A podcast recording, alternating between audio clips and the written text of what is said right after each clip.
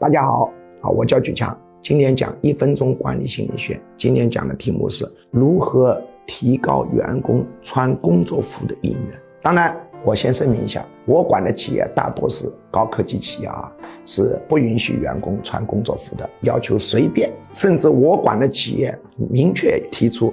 上班是可以闲聊的，鼓励闲聊，更不允许穿工作服，因为要创新。但是大多数企业不是这样，大多数企业是要穿工作服。很多人来问我，哎呀，有的员工不愿穿工作服，那怎么办？这个办法就是你要把穿工作服描绘成一种待遇，只有表现好的、合格的、优秀的员工才可以穿工作服，大家就愿意穿工作服了。